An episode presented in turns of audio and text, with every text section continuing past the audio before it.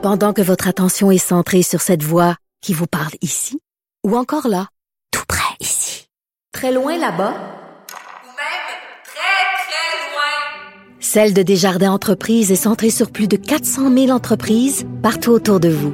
Depuis plus de 120 ans, nos équipes dédiées accompagnent les entrepreneurs d'ici à chaque étape pour qu'ils puissent rester centrés sur ce qui compte, la croissance de leur entreprise.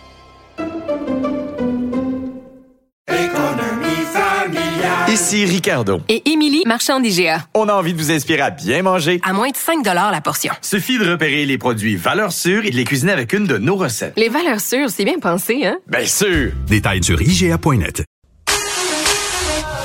Pour elle, une question sans réponse n'est pas une réponse. Geneviève Peterson. Cube Radio. Deux articles qui ont attiré mon attention dans le journal euh, de Montréal et dans le journal de Québec. Des femmes euh, forcées de rembourser leurs frais d'accouchement. Ce sont des femmes migrantes à statut précaire. je vous donne un exemple parce que, écoutez, c'est quand même quelque chose. Euh, il y a une madame qui a donné naissance à un enfant qui était mort-né. Imaginez, déjà là, c'est un drame épouvantable. Après son retour à la maison, elle reçoit un appel de la mission de l'hôpital. on lui dit, Madame, vous devez rembourser vos frais, 7000 dollars, frais liés à l'accouchement bien entendu, une somme qui ne comprend pas les soins au nouveau-né alors décédé. Donc, ces situations-là se passent euh, chez nous. C'est quand même euh, assez préoccupant, inhumain aussi, j'ai envie de dire. Je comprends que les soins de santé, ça coûte quelque chose, mais est-ce qu'on pourrait pas aménager... Euh, bon, des exceptions pour ce type de cas-là? C'est avec le docteur Michel Vell, qui est obstétricien, gynécologue bénévole pour la clinique Médecins du Monde. Docteur Vell, bonjour. Bonjour, merci de m'inviter. Ça me fait grand plaisir. Est-ce que je prononce votre nom comme il faut? Ah, tout à fait. Bon, parfait. Euh, est-ce que, bon, Médecins du Monde, euh, c'est une clinique médicale qui s'adresse aux femmes enceintes à statut précaire, c'est bien ça? Ben, Médecins du Monde, c'est un organisme humanitaire. Hein, Mais votre clinique? est dédié à améliorer euh, les droits à la santé, en particulier pour les plus vulnérables et ceux qui sont exclus du système de santé. Et donc, on a une clinique pour les femmes enceintes qui sont des migrantes à statut précaire et c'est tout à fait dans notre mission de s'occuper de ces personnes-là. Cette clinique-là, est-ce qu'elle dessert seulement ce type de service-là ou il y a d'autres services? Ben, la clinique euh, dessert, la clinique médicale de Médecins du Monde euh, dessert euh, tous les personnes qui vivent au Québec, qui résident au Québec, qui n'ont pas de euh, d'autres domiciles, hmm. mais qui sont jugés par la RAMQ inadmissibles à la couverture par la RAMQ ou qui sont, qui sont également inadmissibles au programme fédéral. Et donc, ces personnes-là n'ont pas de, en général, pas de couverture médicale. Bon, bien sûr, on a une clinique spéciale pour les femmes enceintes parce que c'est une grosse partie de la clientèle. Ce sont des femmes jeunes en bonne santé, mais on a aussi une clinique générale pour euh, toutes les autres personnes, les enfants, les hommes qui ont des problèmes de santé qui ne sont pas couverts par l'assurance maladie. OK, donc et puis dans notre tête quand on entend euh, des personnes avec un statut précaire, on pense tout de suite à des personnes qui sont sans papier, qui sont ici de façon illégale, mais ce que je comprends c'est que c'est pas ça du tout là, il y a toutes sortes de situations ah possibles. Euh, malheureusement, la régie de l'assurance maladie a une vision très restrictive de qui est résident euh, du Québec. La plupart des personnes qu'on voit à la clinique ont des papiers et ont un statut où on sont en voie d'essayer de, mm. de régulariser leur statut. Ça comprend des gens très variés. Il y a des gens effectivement qui ont été. Il y a quelques personnes qui sont qui n'ont pas de statut, qui sont là euh, sans statut particulier, mais il y a beaucoup de gens qui sont par exemple des gens en attente de parrainage, euh, des, des personnes qui ont des visas étudiants à long terme, des personnes qui ont des permis temporaires, des personnes qui sont en appel de jugement, des personnes qui sont des conjoints de personnes qui ont des visas étudiants. Il y a au moins une centaine de statuts différents. Mm de personnes qui vivent ici, mais qui ne sont pas considérées comme hmm. euh, ayant droit à l'assurance maladie. Bon, là, docteur Vell, dites-moi, là, parce que comme tout le monde, je lis ces textes-là où on raconte des témoignages qui sont fort poignants, là, des femmes qui témoignent et qui disent j'étais en train d'avoir des contractions et l'hôpital me demandait un dépôt de 1800 dollars. Euh, je pense que c'était quelque chose comme 1000 dollars pour le médecin, 800 euh, pour l'anesthésiste. On parle d'argent cash. Là, je regardais ça, mais je me disais, excusez, là, excusez, je vais vraiment le dire comme je le pense, là. Est-ce qu'on est dans une république de bananes? Est-ce qu'on donne des valises d'argent cash aux hôpitaux pour qu'ils acceptent euh, de soigner les, les, les, femmes qui accouchent? Je veux dire, on n'est toujours bien pas les États-Unis, là, où on sait qu'il y a des gens quasiment qui meurent euh, devant les portes d'urgence parce qu'ils peuvent pas payer. Ici, je veux dire, il me semble qu'on n'est pas une société comme ça. Je veux dire qu'on demande de l'argent comme ça à des personnes en souffrance. Ça vous dit quoi? Ben, quand on s'occupe de ces personnes-là, des histoires poignantes comme ça, on en a à la dizaine. Hein. Mais c'est un paradoxe de notre société qui, d'une part, a euh, un régime universel, Ben mais oui. qui, d'autre part, exclut certaines personnes qui vivent ici de ce régime universel. Si on compare, par exemple, aux États-Unis, Mm. aux États-Unis, effectivement, l'accès à la santé est très variable et il y a beaucoup de soins qui ne sont pas donnés facilement. Mais comme c'est le cas, il y a des lois qui disent qu'on est obligé de soigner les gens qui n'ont Ben, pas c'est de ça. papier. Donc, pourquoi on leur demande de l'argent? l'argent? Ben, pourquoi ça se fait pareil? Québec- Au Québec, cette loi n'existe pas. En plus, au Québec, tous les soins médicaux sont à l'acte. Donc, le méde- la personne qui donne les soins doit reço- reçoit de l'argent pour son acte. Elle n'est pas payée à salaire par le gouvernement. Oui, oui, c'est- oui.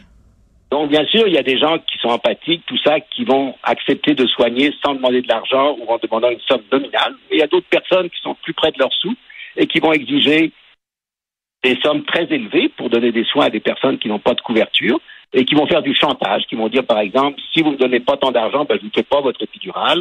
Euh, si vous ne donnez pas tant Hey, d'argent... non, excusez-moi. euh, si vous me donnez pas tant d'argent, je ne vous fais pas d'épidurale. Ah oui, toujours, bien sûr. C'est la, norme. C'est même pas une exception, c'est la norme. Ben, ces gens-là ont pas de cœur, docteur Vell, parce que à- aux dernières nouvelles, là, les anesthésistes, ceux qui pratiquent les épidurales, c'est une des spécialités les mieux payées. Là.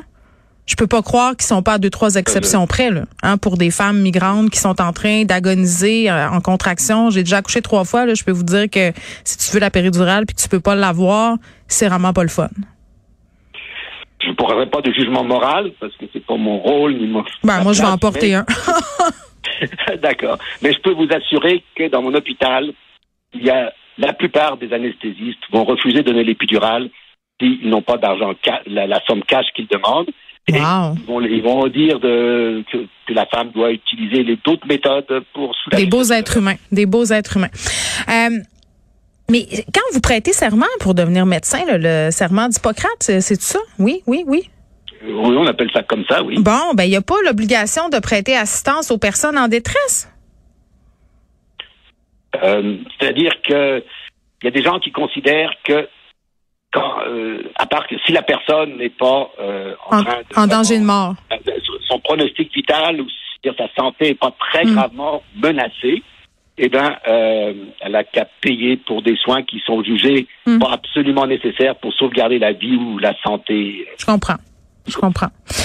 Euh, la loi. Mais aussi, Oui, il arrive aussi, par exemple, que des, des gens utilisent d'autres formes de, de pression, comme par exemple, on, on va faire quand même l'accouchement ou la césarienne, même si la personne n'a pas d'argent, mais on Mhm. va lui dire, tant que vous payez pas, on vous donne pas votre certificat, le certificat de naissance de votre enfant. Puis bon, on parlait des frais d'accouchement de césarienne, mais advenant le fait où le nourrisson a des complications, qui doit être hospitalisé, qui doit avoir des soins, ça aussi, là, ça peut monter très, très vite comme facture, là. Ah oui, ça monte- peut monter très très vite. On a eu il y a quelques années une personne qui a accouché. et L'enfant avait des malformations parce que ça n'avait pas eu un bon suivi pendant sa grossesse. Mm. Après, il a été, a été transféré en soins intensifs, néonataux, tout ça. Puis euh, finalement, la- euh, le bébé est décédé de, de- de toutes sortes de complications. Ouais. Et on lui a envoyé une facture de 300 000 dollars. Pardon? 300 000 Ça, elle n'aura jamais d'une vie pour payer ça, là. Non, elle ne le paiera jamais, bien sûr, mais enfin, c'est juste pour dire l'absurdité de, de cette façon de faire. Puis j'imagine qu'à cause de ça, des frais euh, possiblement encourus, il y a bien des femmes qui vont pas à des examens, qui font pas certains tests et qui se mettent dans une situation où ils pourraient mettre la vie, euh, leur vie, la vie de leur bébé en danger. Là. Ben, c'est pas seulement une hypothèse, c'est une réalité. Oui. C'est sûr que quand les, so- les euh, soins vitaux sont nécessaires, on donne les soins. Mais les gens qui savent que ils vont se retrouver avec une facture de, bon, comme vous dites, 10, 20 000 et plus, ben c'est sûr qu'ils ont peur parce que ils disent, ben moi, si je peux pas payer ma facture, est-ce que ça me, je vais avoir des problèmes avec la justice? Est-ce que je vais avoir des problèmes avec mon dossier d'immigration? Est-ce que Ben, ils ont très peur.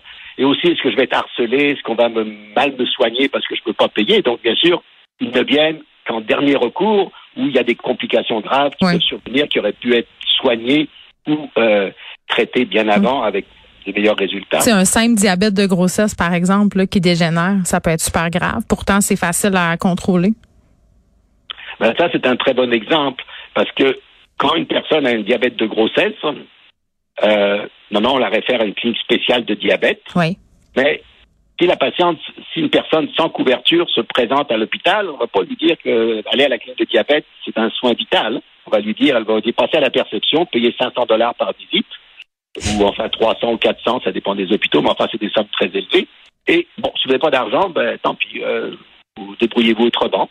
Alors nous, bien sûr, un médecin du monde, dans d'autres choses, on essaye de se débrouiller. On a quand même quelques ressources bénévoles. Mm. Enfin, c'est pas idéal. C'est pas, ça donne pas des soins optimaux. Et effectivement, on a eu plusieurs cas dans les dernières années de bébés qui sont décédés parce qu'ils n'ont pas eu les soins optimaux. Oui, puis vous, vous pratiquez de façon bénévole pour la clinique Médecins du Monde. Oui, on pratique de façon bénévole. On essaye de, parer au, plus grave, d'empêcher les complications, de donner des soins mm. les meilleurs. Il y a des choses qu'à la clinique même, on n'a pas beaucoup de. ça prend l'expertise qui existe ou le matériel, le plateau technique qui existe. vous l'avez pas? On peut ne pas l'avoir. Bien sûr, on essaye d'accompagner les femmes à l'hôpital, mais des fois, ça ne marche pas parce que euh, ne trouvent pas le chemin ou ils sont refusés à la, à la perception parce qu'ils n'ont pas l'argent et finalement les choses traînent. Et je peux vous donner un exemple concret. Euh, on a eu récemment, euh, ça peut quelque temps, une personne qu'on suivait à la clinique des médecins du monde. À un moment donné, elle a eu de la haute pression. Euh, on l'a, quelqu'un l'a, on l'a envoyé, dit de se présenter dans un hôpital, mais là, ils se sont mal compris. Elle n'avait pas d'argent. À l'urgence, ils l'ont renvoyée à la maison. Elle faisait de la prééclampsie? Après, elle est restée, excusez-moi? Elle faisait de la prééclampsie ou quoi? Oui, elle faisait de la prééclampsie, c'est ça. Ouais. Bon, ils l'ont renvoyée à la maison. Donc après, comme il n'y avait pas, elle est revenue à la clinique euh, de médecins du monde deux semaines après, mais enfin, elle avait sa préclampsie tout ce temps-là. Et bon, euh, elle avait une préclampsie à son là très sévère et le bébé était mort-né. Ben, était déjà mort. Donc en fait, on a une personne qui vivait légalement ici. Elle était, elle était, elle avait un visa étudiant, puis elle était en, en phase d'avoir son permis de travail post-études. On a une personne qui, une jeune femme en bonne santé, qui vivait légalement ici, qui a été en danger de mort pendant plusieurs semaines, et puis son bébé finalement est mort. Donc je vois pas quel, qui, peut profiter, qui peut avoir avantage à un tel gâchis. Ça se passe chez nous au Québec, pas aux États-Unis, au Québec en 2022. Oui, c'est exact. Docteur Vell, mon Dieu, c'est, c'est, je d'entendre ça. Je pensais pas que ça se pouvait à ce point-là. Ici, là, chez nous, avec notre système de santé, ce qu'on dit aussi sur la place publique, euh, au niveau des gouvernements, euh, puis on, on a un problème de naissance au Québec, puis on laisse des femmes accoucher dans des conditions épouvantables, on leur facture euh, le bill, le fameux bill de 300 000 dollars. Je vais être longtemps à y penser. Merci beaucoup, docteur Vell. Bon, ben ça m'a fait plaisir. Hein? J'espère que euh, vous allez pouvoir passer le message que cette, cette, situation ne peut plus durer. Oui, ben j'espère qu'on va avoir l'occasion de se reparler là-dessus. Docteur Vell, qui est obstétricien gynécologue bénévole, je le souligne trois fois pour la clinique Médecins du Monde. Euh, moi, des anesthésistes qui demandent 800 dollars cash à des femmes qui sont en train de souffrir. Je m'excuse, là, mais je trouve ça cheap. Je trouve ça laid. Je trouve pas que c'est un geste très humain. Ce sont des médecins. Bon. Puis là, je veux pas mettre tous les anesthésistes dans le même panier. Ne m'écrivez pas pour me dire je suis anesthésiste et jamais je ferai ça. Je le sais, là, c'est pas tous les anesthésistes, mais le seul, le seul fait que ça se puisse puis que ça se passe souvent, le docteur Vell vient de nous l'expliquer, c'est quand même inacceptable.